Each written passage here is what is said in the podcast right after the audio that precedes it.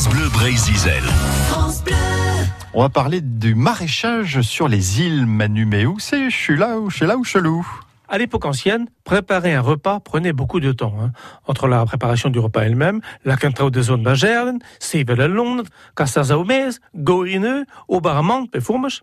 Et il y a des endroits où la culture et l'élevage sont plus fastidieux qu'ailleurs et demandent plus de savoir, euh, par exemple dans les îles, comme à Watt et Edic, puisque se protéger du vent pour éviter que les légumes ne périssent ou les salins, c'est tout un art. D'ailleurs, les lopins de terre cultivés sont tout petits et protégés par des murets.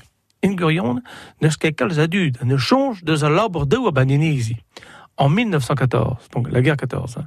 Beaucoup de marins des îles périssent dans la guerre. Seules les femmes subsistent sur l'île. Et certains élus s'en inquiètent et demandent donc des aides, des pensions que les familles reçoivent. Du coup, le niveau de vie augmente et plus la peine de cultiver, un peu comme chez les Indiens, les Inuits. Hein. Du coup, pendant la guerre 14, tout le savoir-faire jardinier de l'île et des îles a disparu. Matrin var groe pe var brassar, andoa aux Seul l'élevage des cochons, moutons, chèvres, chevaux est maintenu grâce à la lande. À Cassalon des débuts roi var l'autre enisi. Mais des gernes peur d'avoir.